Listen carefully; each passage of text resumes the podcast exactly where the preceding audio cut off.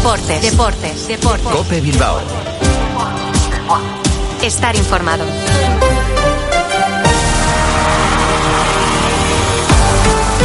Arrachaldeón, 3 eh, y 25 de la tarde, una hora a la que de lunes a viernes nos citamos eh, con la actualidad del deporte vizcaíno en esta sintonía de Cope Bilbao. Les habla y saluda José Ángel Peña Zalvidea en nombre de técnicos y reactores. Hoy, miércoles 27 de diciembre de 2023, nuestra primera parada será Lezama y nuestros eh, primeros protagonistas Miquel Vesga e Iñaki Williams. Puertas y persianas Suachu, en Recalde, les ofrece la actualidad del Athletic. Y es que en el regreso a los entrenamientos del grupo de Valverde ha llamado la atención el hecho de que Iñaki Williams haya trabajado en solitario. Se supone que por mera precaución a la espera de ser reclutado por Ghana para disputar la Copa de África. Pero el caso es que, como decimos, Iñaki Williams no ha trabajado con el grupo como si lo ha hecho Geray, que de alguna manera está confirmando que puede estar a disposición de Ernesto Valverde para la reanudación de la liga. En este caso, ante el Sevilla en tierras andaluzas. En cuanto a esa enfermería de Marcos Dani García y Galarreta, de momento siguen también al margen del grupo y pueden tardar un poquito más eh, en ponerse a disposición del técnico rojiblanco. Y el otro nombre propio al que me acabo de referir es el de Miquel Vesga, que en la parte final de la eh, semana pasada renovó su contrato hasta 2027 y que hoy ha comparecido ante los medios de comunicación en la sala de prensa de Lezama. Un Miquel Vesga que reconocía en el capítulo particular que está disfrutando de un gran eh, momento y sobre todo de haber podido llegar hasta donde está. Motivo de mucho orgullo por mi parte, por, por lo conseguido y, bueno, también agradecido y, sintiendo la confianza del club en que, en que bueno, apuesta por mí para estos años, que, que bueno, me da, me da esa motivación y esas, esas ganas de, de seguir creciendo, que creo que todavía eh, me queda. Eh, me ha costado mucho, creo que llegar aquí a este punto en el, equipo y en el club y estoy en el momento en el que más estoy disfrutando, creo, del fútbol en general. En cuanto al grupo, también el colectivo está disfrutando de este buen arranque de, temporada, esta primera buena mitad de, curso, eh, pero en todo caso en el vestuario se apuesta por la cautela porque entre otras cosas no se va a contar con Iñaki Williams en el arranque de 2024 lógicamente le vamos a echar de menos. Uno de los jugadores con mejor rendimiento en lo que va de temporada y no solo en nuestro equipo, sino en, en la liga. Por eso decía que hay que ser cautos, porque ahora mismo todo parece que es idílico y, en realidad lo es, porque el, rendimiento es el que es, pero también tenemos experiencias, experiencias malas. Eh, antes del parón estábamos en puestos champions y, y todo parecía, vamos, que íbamos a acabar también eh, entre los cuatro primeros y por eso poco a poco y, despacio, sí. Bueno, pues de despacito y con eh, buena letra, como se suele decir, sobre todo después de la experiencia de la pasada temporada. Mañana se ejercitará el equipo de Ernesto Valverde a puerta abierta, aunque ya se han agotado las entradas eh, para poder presenciar ese entrenamiento. Puertas y persianas Suachu. Puertas de garaje de comunidades, puertas industriales y persianas metálicas para locales comerciales. Estamos en Carretera Larrasquitu, en Recalde. Más información en puertasgarajebilbao.es. Llámenos al 944 65 39 62. Puertas Suachu. Y hablando de entradas agotadas, así lo están eh, también los billetes para presenciar el choque de Copa, que, de Copa, perdón, que va a enfrentar el 7 de enero en Urriche a la Morevieta y al Celta. Se han agotado las entradas puestas a la venta al público en general esta mañana y la única opción es que algún socio libere la suya. En nuestro fútbol, además de bronce, hay que destacar que Aitor Larrazábal se ha hecho cargo de la Sociedad Deportiva Logroñés, un equipo que es eh, rival del Sestao River dentro del grupo de la Primera Federación. Aitor Larrazábal volverá a estar acompañado por Gorka Iraizoz. Y como todos los eh, miércoles, hoy además para despedir el año, vamos a charlar con nuestros eh, contertulios en el mundo de la canasta, Jesús Ituño, Alberto García y Paul Urbano, completando nuestro menú deportivo con un poquito de pelota, del eh, campeonato de mano parejas y también del individual de, de pala y con algo de montañismo en la persona de Alex Chicón, que sigue empeñado en ascender el Anapurna en invierno. Pues de todo esto y un poquito más. Les hablamos a continuación en la, situación, en la sintonía perdón, de Cope más Bilbao.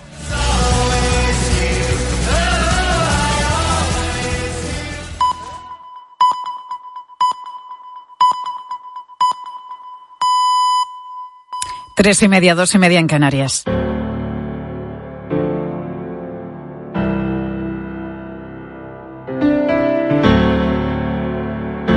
Pilar García Muñiz. Mediodía Cope. Estar informado. Si te toca trabajar en un servicio de urgencias en Nochebuena, sabes que cada vez que suena el teléfono,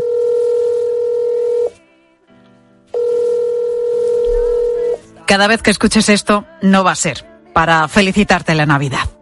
En el caso de Marta Martínez, enfermera en el Centro de Información y Coordinación de Urgencias de la Comunidad Valenciana, esa llamada entró sobre las 11 de la noche del domingo, en plena Nochebuena.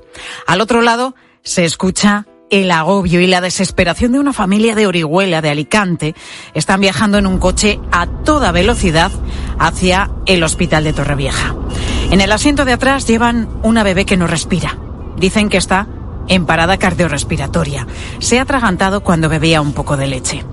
Están en pleno trayecto y no se puede mandar una ambulancia, así que la única alternativa es empezar a reanimar a la niña en el interior de ese coche sobre la marcha. Marta, la enfermera, comienza a dar las instrucciones tan precisas y claras como en este momento de tanta tensión puede hacerlo se empieza como si de una parada respiratoria se tratara, eh, instruyendo a la familia en que haga cinco ventilaciones de rescate boca, boca, nariz, dado que el bebé tiene dos meses. A continuación se les indica que hagan 15 compresiones en el centro del tórax con dos dedos. Se les va marcando el tiempo en el que tienen que hacer estas compresiones y posteriormente a las 15 compresiones, dos ventilaciones nuevamente boca, boca, nariz. Imagínate la situación conduciendo a toda velocidad, con los nervios, con la angustia, con un bebé que no respira en brazos y a la vez estás tratando de asimilar las instrucciones que te dan para salvar la vida de tu hija. Durante el trayecto em, se hacen las maniobras que, enfermería les va, que les vamos diciendo y cuando llevan entre tres y cuatro ciclos eh, se oye al, niño empezar a, al bebé niño o niña, se oye al bebé eh, empezar a, llorar. Por lo que la familia comenta que ha, empezado a respirar y que por tanto está, está consciente. La bebé volvía a respirar y ese llanto es la mayor sensación de alivio que van a tener estos padres en toda su vida. En este momento se les dice que continúen estimulándolo y que, que lo dejen llorar y va a permanecer en escucha a su lado, con, acompañándoles se, esperó a que entraran por la puerta de urgencias y, vamos súper agradecidos de toda la familia, súper agradecida de la reanimación, de, cómo había salido todo. Y lo más importante que se hizo fue cómo escucharon atentamente las, las órdenes y cómo lo hicieron eh, perfecto, porque el resultado fue excelente.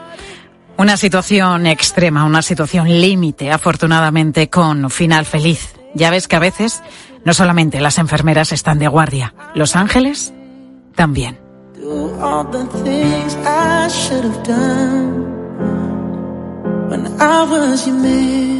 Pilar García Muñiz. Mediodía Cope. Estar informado.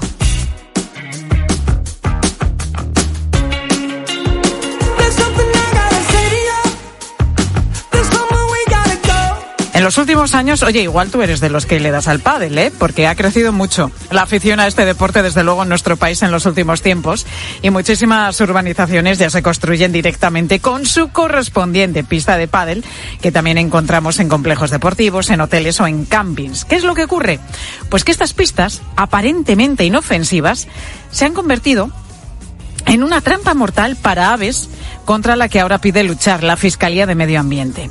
El fiscal coordinador de esta unidad, Antonio Bercher, ha instado a las fiscalías autonómicas a aplicar el artículo 340 bis del Código Penal en el que se puede abordar como un caso de maltrato animal la muerte de un pájaro por colisión contra las paredes de cristal de las pistas de pádel. Son 100 metros cuadrados de cristal completamente transparentes que las aves no lo perciben y en sus desplazamientos pues acaban colisionando. Y luego en otros lo que pasa es que las pistas de pádel tienen una tierrecita que lleva sílice. Las aves entran muchas veces a consumirla para, para la molleja, para ayudarlas a hacer la digestión y luego cuando llega alguien se asustan y tratan de salir en línea recta y también colisionan en, en la parte interior. Antonio Castillo es el portavoz de la Asociación para la Defensa de la Naturaleza al sur de Valencia. Esta organización ecologista fue de las pioneras en denunciar, pues esto que te estamos contando, en denunciar ante la Fiscalía de la Audiencia de Teruel la mortandad de aves, de pájaros, que se produce en las pistas de pádel que hay repartidas en esta provincia. Antonio nos ha contado que las aves tienen un sistema visual muy desarrollado, pero esto pues no evita que muchas de ellas acaben chocando contra estos cristales, tal y como sucede, por ejemplo, con las mamparas acústicas que hay muchas veces también en algunas carreteras. El problema se agrava durante las migraciones. La mayoría de las aves que mueren son ejemplares jóvenes en edad de reproducción. Hay varios estudios, uno de los primeros que se hizo fue en, Aragón y determinó que cada pista suele matar entre 120 y 130 aves al, al año, porque no solo son las que mueren, también hay que contabilizar que muchas de estas aves a lo largo de los meses de, cría, eh, cuando mueren, el progenitor que queda tiene que decidir o darles de calor o darles de comer a las crías. Como no puede hacer las dos cosas, pues se pierde toda la apoyada. Pues estas cristaleras pasan desapercibidas en muchos casos al no ser identificadas por las aves como amenaza si no cuentan, por ejemplo, con elementos como redes, vinilos o algún tipo de dibujo. Pero claro, ¿cómo conjugar esto también con los deportistas y aficionados al pádel que quieren ver los partidos? Pues esto es precisamente lo que llevó a la Federación Valenciana de Pádel a investigar conjuntamente con la Generalitat la mejor forma de conseguir una solución para las pistas que conjugase eso, el evitar el daño a las aves a la vez que defender los intereses de jugadores y aficionados al pádel. Y mira, encontraron la solución, encontraron la fórmula. Alfonso Monferrer es presidente de la Federación de Pádel de la Comunidad Valenciana. Alfonso, muy buenas tardes. Hola, muy buenas tardes. Encontrasteis, como decíamos, esa fórmula, esa solución y le pusisteis de nombre redes que salvan aves. ¿En qué consiste exactamente, Alfonso? Pues a ver, eh, básicamente y con las declaraciones que, habéis emitido, pues estas eran las, eh, pues las demandas que, que eh, bueno, pues el área de medio ambiente nos pedía para encontrar soluciones. yo creo que era la, la, primera vez que nos poníamos ambas partes, deporte y medio ambiente, a trabajar conjuntamente. Y al final, bueno, pues hasta la fecha se habían venido utilizando pues adhesivos, vinilos, etcétera, etcétera, eh, eh, para intentar evitar eh, esto. Pero bueno, en el caso de los vinilos, pues lo que hacía es impedir que el cristal, cuando pudiera romper, pues se haga en trozos pequeñitos, que, haga que no, que no perjudique al deportista.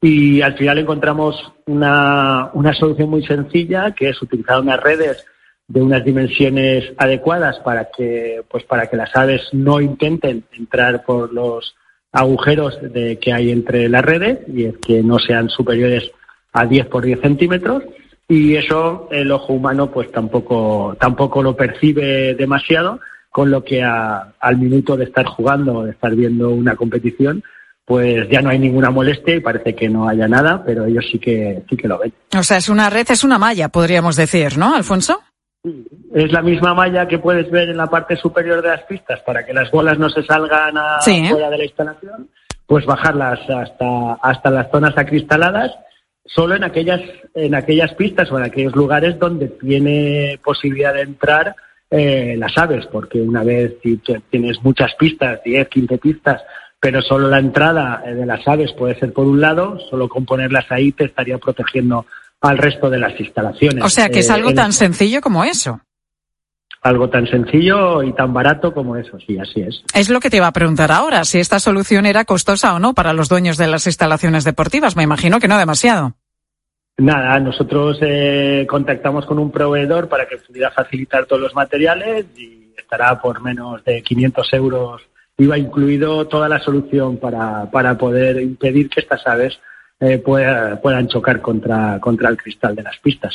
Alfonso, y hasta el momento en el que ponéis en marcha estas redes, ¿habíais recibido muchas denuncias por parte de organizaciones animalistas? No, nosotros directamente no habíamos eh, recibido denuncias, sí que nos habían trasladado desde, desde las consejerías, eh, en este caso de Medio Ambiente y de Deportes, pues informes para tratar estas denuncias que ellos estaban recibiendo y la verdad es que nos pusimos a trabajar y actualmente antes de tramitar cualquier tipo de denuncia, pues eh, los agentes de medio ambiente lo que están es proponiendo que se instale esta solución antes de iniciar cualquier procedimiento eh, que pudiera llevar a una sanción o que pudiera llevar a, algún resultado negativo. ¿no? Y hasta la fecha la verdad es que no hemos vuelto a tener ninguna petición de información ni ninguna queja al respecto, por lo que parece que está funcionando bastante bien la implicación de la Administración con esta solución y de los propios titulares de las, de las instalaciones para, pues, para permitir que también, porque esto sobre todo afecta a, muchas pistas que están en lugares con un entorno que hay que disfrutarlo también, ¿no? Y, y la verdad es que yo creo que la gente sabe conjugar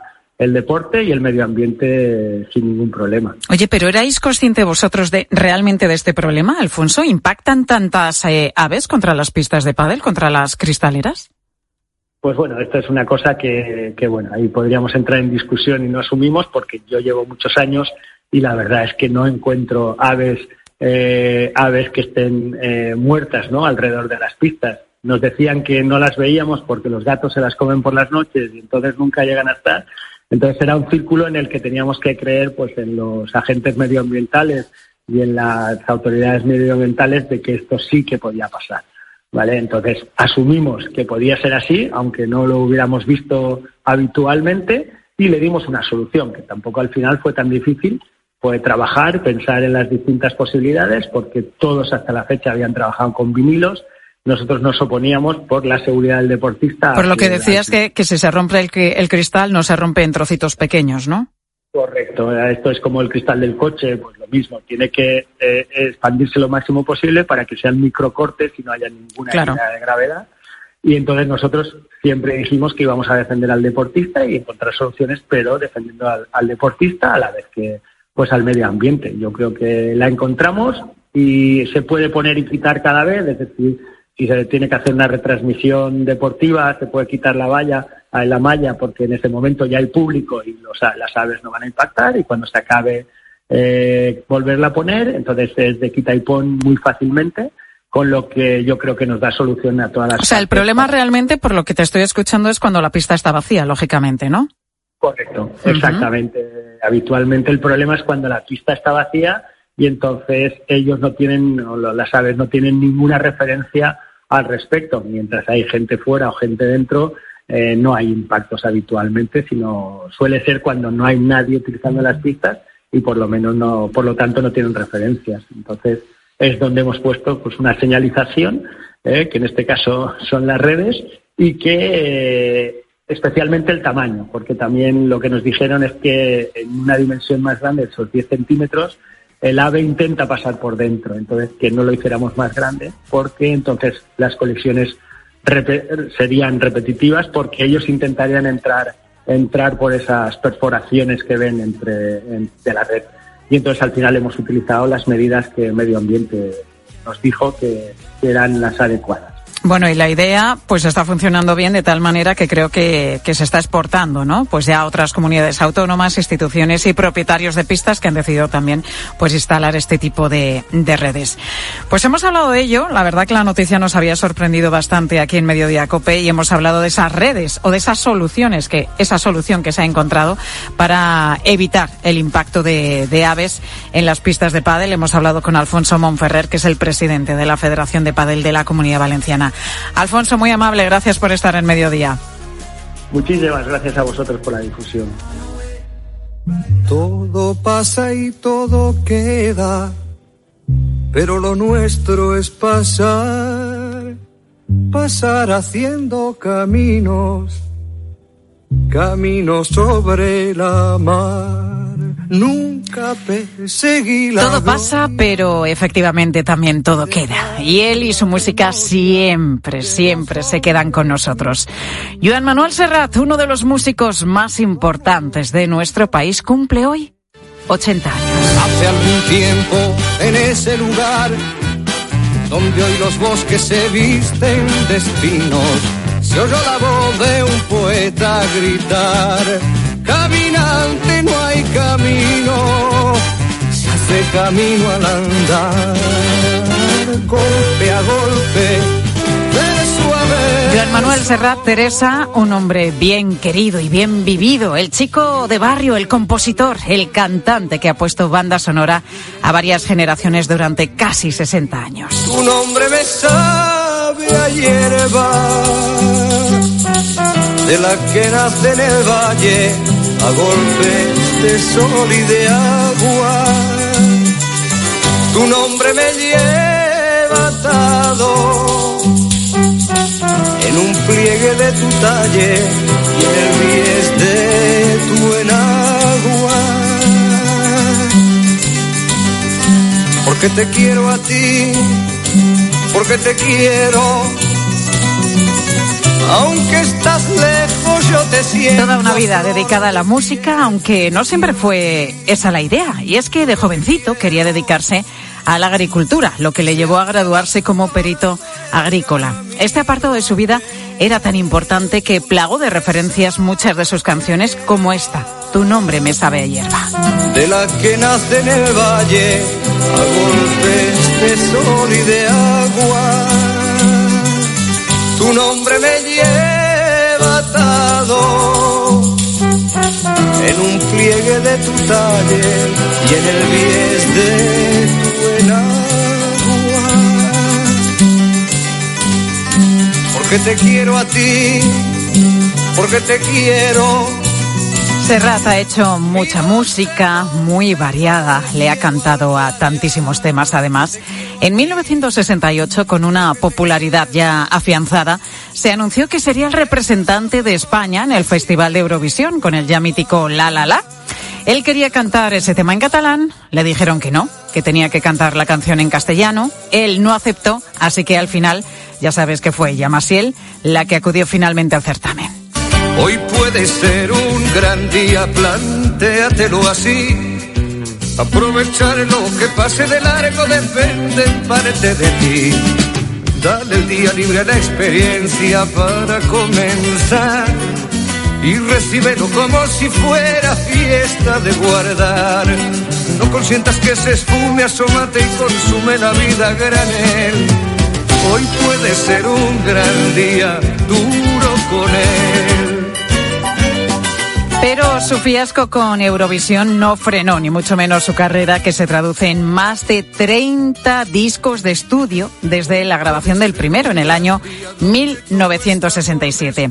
Todos estos trabajos le llevaron a dar el salto al otro lado del Atlántico, a saltar el charco y subirse a los escenarios de toda América a lo largo de más de cinco décadas. De hecho, su última gira comenzó en la ciudad de Nueva York.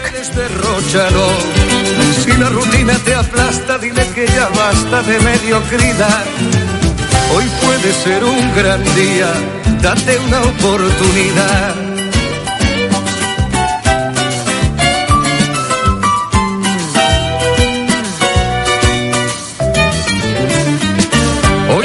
23 de diciembre del año pasado, de 2022, se despidió Serrat de los escenarios en el Palau Sant Jordi de Barcelona, en su ciudad natal. Y es que Serrat nunca ha dejado de ser ese chico del Poblisec que siempre ha amado y cantado a su tierra querida. Quizá porque mi niñez sigue jugando en tu playa y escondido tras las cañas duerme mi primer amor. Llevo tu luz y tu olor por donde quiera que vaya y amontonado en tu arena. Guardo amor, juegos y penas yo. Ese Mediterráneo ha sido testigo del desarrollo de uno de los músicos más grandes de nuestra historia, uno de sus grandes éxitos, sin duda, este Mediterráneo que se ha convertido en un himno. Premio Nacional de las Músicas Actuales, caballero también de la Legión de Honor de la República Francesa, medalla de oro al mérito en las bellas artes, son algunos de los reconocimientos que Serrat ha ido cosechando. Sin embargo, el mayor premio nos lo ha dado él con sus letras y con sus músicas. 80 años cumple hoy Joan Manuel Serrat. Felicidades, maestro. ¿Qué le voy a hacer si yo nací en el Mediterráneo? Nací en el Mediterráneo. Te acercas y te vas después de besar mi aldea. Jugando con la marea, te vas pensando en volver, eres como una mujer perfumadita de brea que se añora y que se quiere, que se conoce y se teme. Ay,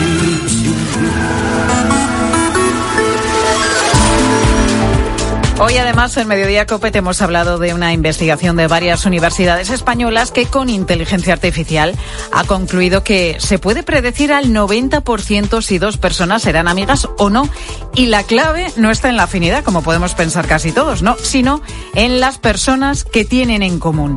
Y en relación a esto os preguntábamos a vosotros, los oyentes de Mediodía, si conservas tus amigos de toda la vida, los del colegio, los del barrio, si has ido cambiando de amigos a medida que has ido cumpliendo años y por supuesto cuál es esa anécdota, eso que te pasó con tus amigos de, de, siempre, que vas a recordar pues toda la vida. Ángel Correas, buenas tardes de nuevo. ¿Qué tal, Pilar? Muy buenas. Eh, mira, vamos a hablar de todo un poco. Eh, por ejemplo, la experiencia de Manuel de Zamora. Él dice que es una persona bastante, bastante sociable. Pues yo tengo bastantes amigos y los conservo desde los tiempos de, de que estaba interno en Utrera. Seguimos viéndonos todos los años o cada dos años y los del pueblo también. Los que he perdido son los de GB, eso sí, los he perdido, pero los demás los conservo todos. Bueno, no se puede tener todo. Claro, es pero que sí fíjate es la cantidad de amigos que tiene. Eh, sí, sí, sí, sí. Y es que los de la infancia más tierna, la EGB, Sí. pues a veces es complicado conservarlos, porque luego la vida da muchas vueltas. Cambias a lo Sí. mejor de colegio, de instituto, te cambias, cambias de tú ciudad. también. Y cambiamos nosotros, efectivamente. Efectivamente. ¿Tú los conservas? Eh, sí. Yo tengo muchos amigos, pero podría decir que los buenos buenos, los que entran en ese círculo que solo está la familia y unos pocos, los puedo contar yo creo que con los dedos de una mano, a lo mejor con otro de otra. Bueno, eso nos, nos pasa a todos también. Sí. Y luego están esos amigos también que llaman ahora vitamina, que es esa palabra que se ha puesto tan de moda, ¿no? Esa persona vitamina que tienes siempre cerca de ti, que aunque a lo mejor no la ves eh, ni a diario, ni mucho menos, ni semanalmente, ni, ni, ni cada mes, te ves cada cierto Sí. tiempo, pero cuando te ves, oye, te das cuenta que algo fluye, que esa amistad Sí. sigue y va a perdurar siempre, ¿no? Y eso Necesitas es muy esa, bonito esa también. dosis de amistad. Bueno, eh, Julia, eh, sin embargo, al contrario de Manuel, eh, nos cuenta que, que ella no tiene un- demasiados eh, amigos, o al menos no tiene un grupo muy grande. Los amigos, en mi caso, eh, se pueden contar con los dedos de una mano. Mira. Eh, prefiero tener pocos amigos, pero que sean amigos, amigos, amigos de verdad, que siempre puedas confiar en ellos y aunque os veáis muy pocas veces, sientes como si no hubiese pasado el tiempo porque tienes plena confianza y, y la, la relación está ahí, mm, pase lo que pase. Oye, Una lo- relación para siempre, fenomenal. inquebrantable, desde Sí, luego. Lo ha descrito muy bien. Marisa de Cádiz recuerda una anécdota con sus amigos de toda la vida en una discoteca. Vamos a Había escuchar qué le pasó. un gran espejo que ocupaba toda la pared. Entonces la pista estaba llena y cojo a mi amiga de la mano y le digo a, a- a los dos amigos que vienen con nosotros, digo, vámonos pa- más para adentro porque esto está petado. Y me pegó un chocazo con el espejo que me quedé turulata. Entonces, pues bueno, son cosas que, que nos hartamos de reír y todavía cuando nos vemos, pues, pues no, y recordamos el momento, nos llevamos todo un buen rato riéndonos del tema. Me gusta cuando cuentas eso, una anécdota como el caso de nuestra oyente de, de Marisa de Cádiz y se está riendo, ¿no? A medida que lo cuenta porque lo está recordando. Bueno, y le pasa cuando comparte esta anécdota con los amigos que se siguen riendo todos ellos. Sí, desde luego, mira, a José Luis de Madrid eh, dice que a él no le gusta perder el contacto. Bien, pues yo conservo dos amigos todavía del colegio, del año se- por los años 60. Uno está en Colonia, en Alemania, y el otro aquí en Madrid. Pero el pobre está un poco fastidiado. Pero bueno, todavía hablamos eh, por WhatsApp o por vía email, cualquier otra forma.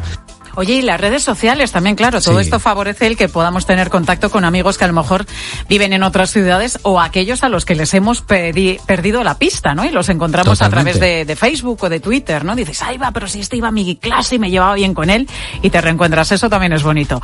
Carmen, desde Valdemoro en Madrid, nos cuenta cómo es su círculo de amigos. Pues los amigos de toda la vida ya no, no los mantengo. Eh, cambié de, domicilio, entonces sí tengo algunos conocidos o amigos, bueno, como queramos llamarle, eh, contacto con alguna persona que han sido sus hijos compañeros de mis hijos en el colegio, cuando vivíamos en Madrid, cuando mis hijos eran pequeños. Pero bien es verdad que es mínimo. Es mínimo porque no nos vemos, solamente tenemos contacto pues, por teléfono y nada más. Bueno, fíjate. Pues eh, hay de todo en la del Sí, Señor. sí, sí, sí. Bueno, también está bien tener ese contacto, aunque sea vía telefónica, porque sí es verdad que cuando se viven eh, en lugares diferentes, pues es, es complicado, es Bueno, complicado. ahora la tecnología facilita bastante las cosas, ¿eh? Bueno, Fernando, recuerdo un viaje con sus amigos de toda la vida a Bruselas y que uno de ellos, pues, no hablaba francés. Entonces pido arroz con curry, digo muy poco picante para tres y muy picante para uno. Total, que nos ponemos a comer y fieste, le salía humo por los ojos.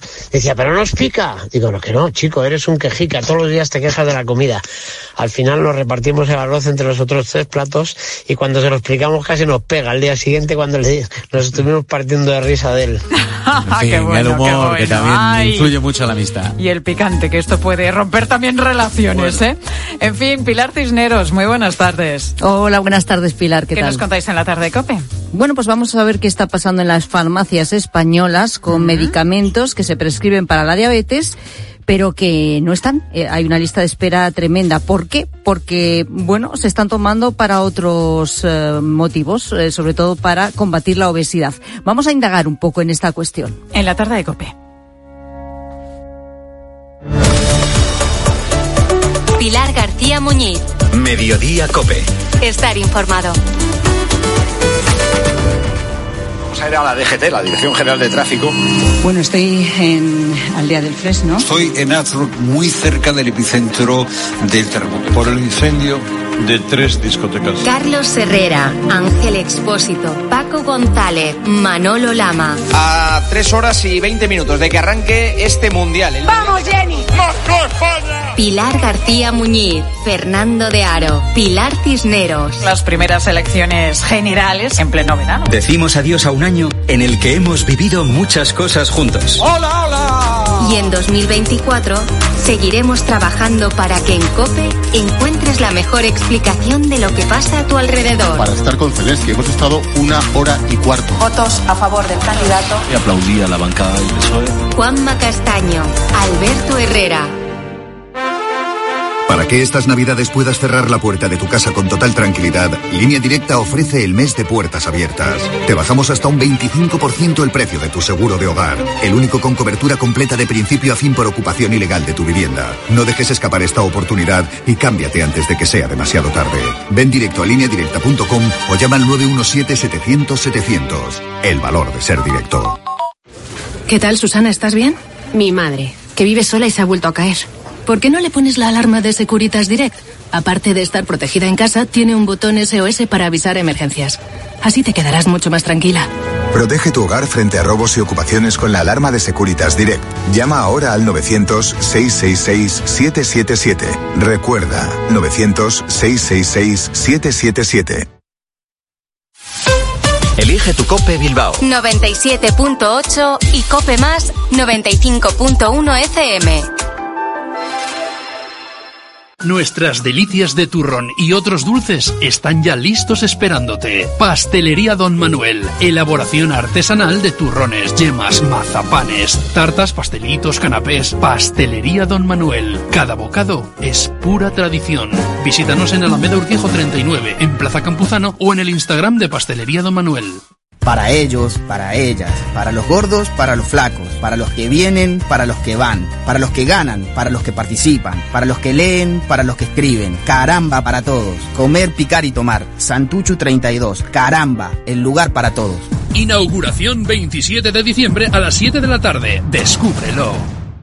Esta Navidad regala sueños, risas, sentimientos. Regala diversión, sorpresas, ilusiones. Esta Navidad regala emociones, las que te brinda el Teatro Arriaga. Danza, conciertos, teatro, ópera. Esta Navidad piensa en algo diferente. Tarjeta regalo del Teatro Arriaga. Cómprala en taquilla o en la oficina de información.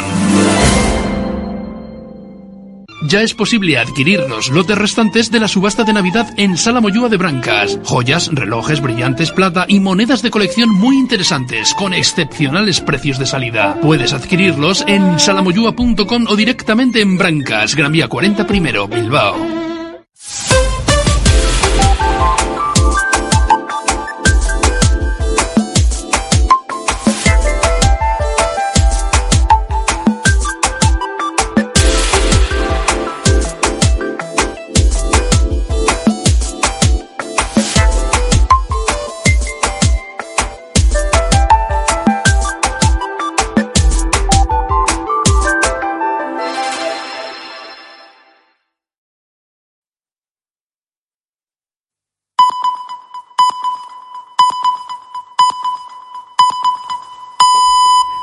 Las cuatro, las tres en Canarias. Con Pilar Cisneros y Fernando de Aro, la última hora en la tarde. Cope, estar informado. ¿Qué tal? Buenas tardes. Saludos a la gente, gente. No se podrá desahuciar a familias vulnerables ni cortar los suministros básicos hasta 2025 se mantendrá la rebaja del 0% de IVA en el pan, la harina, la leche, el queso, los huevos y las legumbres y el IVA será del 5%, igual que lo era hasta ahora para el aceite y la pasta. Y se prorrogan los bonos sociales para pagar la calefacción y la luz. Eso sí, se va a subir el IVA de la electricidad del 5 al 10%, pero la, la verdad es que sigue lejos del 21% que teníamos antes de la crisis energética. Se mantiene la rebaja del IVA del gas, pero solo hasta que termine el invierno. Bueno, son algunas de las medidas anticrisis que se han presentado hoy que se van a prorrogar durante tres, seis o 12 meses, depende del caso, y a partir del próximo 1 de enero. También se extiende seis meses la eliminación de comisiones por la amortización anticipada del crédito de tipo variable. Se van a eliminar las comisiones bancarias por retirada de efectivo en ventanilla para las personas mayores o con discapacidad. Y se mantiene el impuestazo a la banca y a las grandes energéticas. Bueno, vamos a analizar a lo largo del programa de esta tarde todas estas medidas. Hay que decir que la protección a los más vulnerables eh, siempre es necesaria y yo diría que una obligación de cualquier gobierno de un estado del bienestar, pero habrá que saber si todas las medidas son igual de necesarias o si faltan otras que quizá no están en esta lista. Eso sí, oye, la escenificación a lo largo de la mañana de la presentación de estas medidas poco tiene que envidiar, yo creo, a la del sorteo de la Lotería de Navidad. Podemos decir que a primera hora de la mañana ya conocíamos los cuartos premios, el tercero y hasta el segundo, pero faltaba alguno más, claro que iba a llegar con la comparecencia del propio presidente Pedro Sánchez al término de la reunión del Consejo de Ministros tan dado es el presidente a los golpes de efecto y al espectáculo mediático que nadie dudaba de que se guardaba algún anuncio que todavía no estuviera publicado. Y Sánchez, en su comparecencia, anuncia que sí, que se mantiene en 2024 la bonificación del 30% para el transporte público, gratuidad de los trenes de cercanías y media distancia para quienes los utilizan a diario. Se extiende durante el año 2024 la gratuidad para los usuarios y usuarias eh, frecuentes eh, de ferrocarriles, de cercanías, de rodalíes, de media distancia y avant. E igualmente se extenderá durante todo el año la aportación de la Administración General del Estado a las comunidades autónomas del 30% de la tarifa de los billetes interurbanos, lógicamente condicionada, como ha estado hasta ahora, a que esos gobiernos autonómicos aporten al menos el 20%. Y ya, y dirás, como que ya? No es bastante. Bueno, es que falta algo, porque eh, Sánchez, en su discurso eh, de toma de investidura, eh, prometió que ese transporte sería gratuito a partir del 1 de enero de 2024 para menores, jóvenes y desempleados. Pero esta frase no se pronunció en ningún momento en la comparecencia de esta mañana. Bueno, bienvenidas sean estas medidas. Bienvenida esta lluvia de ayudas y permite a las familias vulnerables salir adelante. Pero claro, ¿Dónde queda el plan enviado a Bruselas para reducir el agujero de nuestras cuentas públicas? Porque el plan mostraba el compromiso del gobierno español con la estabilidad presupuestaria y se recogía ese objetivo de reducir el déficit al 3% del PIB en 2024. En el nuevo contexto europeo de contención del gasto, ¿se puede alargar más la lucha contra nuestro enorme déficit público? Bueno, pues parece que de momento eso puede quedar ahí un poco en impasse, ¿no? Y una noticia, por cierto, que ha pasado desapercibida, ya que estamos en este contexto económico, y que no apunta a nada bueno para nuestra economía presente y del futuro. España queda fuera del ranking global de las 15 economías más importantes del mundo. Indonesia va a ocupar nuestro lugar. España sale del top 15 por la baja productividad y el escaso incremento de la población. Y es que el problema de la economía es que te tienes que ocupar de los problemas urgentes, pero si olvidas trabajar en lo que necesita transformaciones profundas, pues entonces el castillo de naipes se te puede derrumbar en cualquier momento. Son noticias del día, desde luego viene con marcado acento económico esta jornada de miércoles, pero contamos también que los flamencos amenazan los cultivos de arroz de Valencia y al propio sector. La cría y multiplicación de ejemplares en el paraje natural de la Albufera puede dar al traste con la campaña COPE Valencia Vicente Ordaz. Y es que se ha pasado de 12.000 a 28.000 ejemplares. Los flamencos han proliferado de tal manera que la inquietud entre los arroceros va más, especialmente ahora que los expertos han confirmado que los ejemplares de la zona se preparan para anidar, algo que ya hicieron el año pasado por primera vez. Entonces llegaron a nacer cerca de 5.000 polluelos. Frente a las colas de visitantes para contemplar el espectáculo de las aves, desde las asociaciones de agricultores valencianas lanzan un mensaje de emergencia y avisan que la campaña de arroz de la próxima temporada está en peligro de no alcanzarse una solución con los flamencos. Y a diferencia del coronavirus, la gripe sí puede generar en determinadas ocasiones problemas importantes entre los niños. Estos días, con la llegada del frío y las fiestas de Navidad, se están multiplicando los contagios. Por eso, como explica el doctor Raúl Ortiz de Lejarazu, la vacunación es fundamental. La gripe tiene, eh, por debajo de cinco años, una, un, problema de eh, gravedad ¿eh? Y, y realmente, bueno, pues hace falta introducir esa, esa vacunación. Y nos vamos a Nigeria, que es uno de los países donde los cristianos están en la diana de los grupos terroristas de Boko Haram, los Fulanis o del Estado Islámico.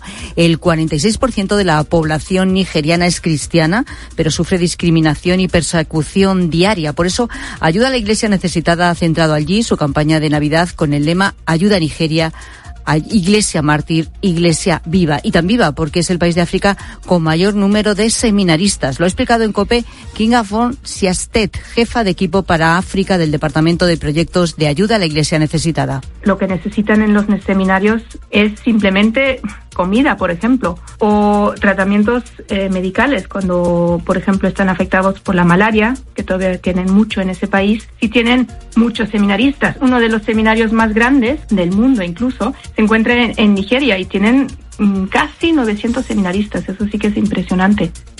Y en los deportes, el Barcelona ya tiene en casa su primer refuerzo del mercado invernal. Ignacio Arzuaga. Vitor Roque ha aterrizado esta mañana en la ciudad condal. ¿Cómo ha sido la llegada del delantero brasileño y qué le espera esta tarde, Víctor Navarro? Pues en un instante es lo que le espera es posar delante del escudo de las oficinas del Camp del escudo del Barça, donde se encuentra también en la cadena COPE. Es una imagen que se recupera y que era tradicional con cada fichaje del Barça. De hecho, el último brasileño que triunfó en el club, Neymar Jr., también posó en este escudo a su llegada. Hay más de 30 medios esperando a Vitor Roque y una veintena de aficionados en la calle para ver a la nueva estrella del Barça, que ya ha posado también con la camiseta azulgrana, ha dado sus primeras declaraciones a los medios del club, ha visitado el vestuario, se sentará, por cierto, al lado de su compatriota Rafinha y este viernes por la tarde entrenará por primera vez a las órdenes de Xavi Hernández. El Barcelona no volverá a los entrenamientos hasta el día 29 y sí lo han hecho ya cuatro equipos de primera división. Valencia, Leti, Rayo Vallecano y Granada han sido los primeros en volverse a poner el mono de trabajo. Por último, a las 5 arrancará el amistoso entre Alcaraz y Djokovic en Riyadh. Será el sexto enfrentamiento entre los dos tenistas en 2023. Tiempo ya para la información de tu cope más cercana. Pilar Cisneros y Fernando de Aro. La tarde. Cope Euskadi. Buenas tardes, ¿qué tal? Euskadi sigue a la cabeza, pero no es para sentirse orgullosos. Hablamos de la tasa de absentismo, que es un trimestre más la más elevada del país. Alcanza el 9,6% tras crecer 1,2 puntos en el tercer trimestre respecto al anterior. Es el mayor incremento autonómico según datos del Instituto Nacional de Estadística. El absentismo es el conjunto de horas no trabajadas por motivos ocasionales, entre los cuales nos incluyen los ERTES o las vacaciones. El motivo más importante es el de la incapacidad temporal y el sector con más absentismo en Euskadi es la industria con más del 10%. Seguimos con viento sur que suaviza las temperaturas, tiempo soleado, mañana más nubosidad y lluvia escasa. Sigues informado aquí en la tarde de Cope con Pilar Cisneros y Fernando de Aro.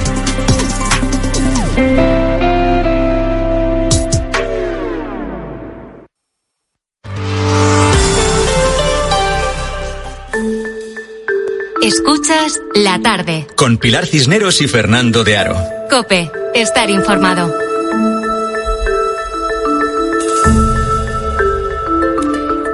En España hay más de 5 millones de personas que sufren diabetes tipo 2 Y el medicamento más efectivo que tenemos eh, para estas personas no está en las farmacias, no está. Hay lista de espera para conseguirlo. Eh, puede que te suene, seguro que has oído hablar de él, concretamente del Ozempic. Su componente activo, la semaglutida, logra que se libere de forma más eficaz la hormona de la insulina, que es la necesaria para reducir los niveles de glucosa en la sangre. Pero es prácticamente imposible conseguirlo en las farmacias. El desabastecimiento es casi total. Y esto no está pasando desde hace una semana o dos o un mes. Desde hace por lo menos un año hay carencias importantes de este medicamento y las farmacéuticas intentan que todos los medios, por todos los medios, eh, localizar este medicamento eh, para sus clientes habituales, pero pocas veces lo consiguen. Mira, Marta nos atiende desde su mostrador en la farmacia de Alcalá 54 en Madrid. Hola Marta, ¿qué tal? Buenas tardes. Hola, buenas tardes. Bueno, entonces, eh, ¿qué es lo que os estáis encontrando en vuestra farmacia día sí, día no, con estos medicamentos para la diabetes? A ver, lo que pasa ahora mismo en la farmacia es que este medicamento, igual que otros que también están indicados para, para la diabetes o para la obesidad, eh, están dentro de lo que se, se denomina medicamentos críticos. Entonces, esto quiere decir que aunque desde la farmacia lo pidamos, porque tengamos pacientes que, que lo tengan que, que utilizar, no se nos asegura el suministro. O sea, por ejemplo, eh, hay tres dosis de Ozempic, de un miligramo, 0,5 y de 0,25. Tenemos un paciente que lleva de 0,5. Pues nosotros, aunque pidamos al almacén que nos distribuye ese medicamento, puede ser que se sirva o no. O sea, ya no depende de nosotros. Depende de lo que nos suministran cada semana. Y no sabemos qué es lo que nos va, lo que nos va a llegar a la farmacia. Suena increíble, pero es está sucediendo así. Vale, y entonces si un eh, paciente eh, diagnosticado con diabetes está tomando alguno de estos medicamentos, estamos hablando del Ozempic porque es eh, la marca referencia que además se ha puesto de moda en los últimos tiempos por muchos motivos que ahora comentaremos también. y, él, su tratamiento es este y no lo conseguís, ¿qué pasa con ese paciente? ¿Hay alternativas? ¿Las alternativas son buenas? ¿No son buenas? ¿Qué, qué hacéis? A ver, las alternativas son que el paciente busque, solo que esto significa una peregrinación de farmacia en farmacia, a ver si lo puede conseguir, cosa que es muy raro porque cada farmacia eh, pues le pasará exactamente lo mismo que nos pasa a nosotras, que tendrán sus pacientes que intentan conseguirle la medicación. Otra alternativa es acudir al médico y que les cambien el tratamiento. Porque efectivamente. ¿Esto le supone algún problema lo de cambiar el tratamiento? ¿Es mm, para determinados pacientes eh, el utilizar justo este tratamiento supone ventajas que no tienen con otros? Claro, claro. Mm. Y hay que, pues hay que, o sea, a estos pacientes se les hace un, un perfil, o sea, no, no da igual tomar una cosa que otra. No es ahora mismo, o sea, por ejemplo, hay medicamentos que sí que son sustituibles, hay otros que no. Entonces hay que valorar otra vez al paciente. ¿Y, desde, desde cuándo pasa esto, Marta? ¿El desabastecimiento? Sí. A ver, el desabastecimiento es desde hace meses. O sea, de, de, no saber cada semana si vamos a conseguir o no el medicamento. Siempre suele haber eh, con diferentes medicamentos problemas de suministro, que a lo mejor hay, nosotros le llamamos, decimos, está en falta esto quiere decir que se pide, el almacén no lo tiene y pues tú no sabes cuánto tiempo es, una semana, dos semanas, dos meses, tres meses puede pasar hasta que vuelvan a servirlo. Pero en este caso ya es, son eh, muchos meses con este problema. Y a veces ha sido con unas dosis, a veces con otras y ya con todas. Hay semanas o meses que nos llegan prácticamente dosis de estos medicamentos, unos más que otros, siempre en cualquier caso en falta, es decir, nunca es suficiente para todos los pacientes que tenéis, nunca. Sí, en los últimos meses nunca ha habido suficiente para todos los pacientes que tenemos. Y, y, sí que, em, o sea, ha habido semanas que no nos han servido de ninguna dosis. De ninguna dosis. No. ¿Y qué le decís al paciente cuando llega con su receta? Pues que es que no lo hay, que es la verdad. Y se vuelven locos, claro, vuelven al médico o hacen se vuelven locos, se ponen nerviosos, por las... claro. Claro. ¿Y, por qué está pasando esto, Marta, o cuál es vuestra hipótesis? A ver, esto es un medicamento que, mm, claro, esto no pasa con todos los medicamentos, pero esto eh, está comercializado a nivel mundial y está comercializado para dos patologías que son muy importantes, que es eh, una la diabetes, otra la obesidad.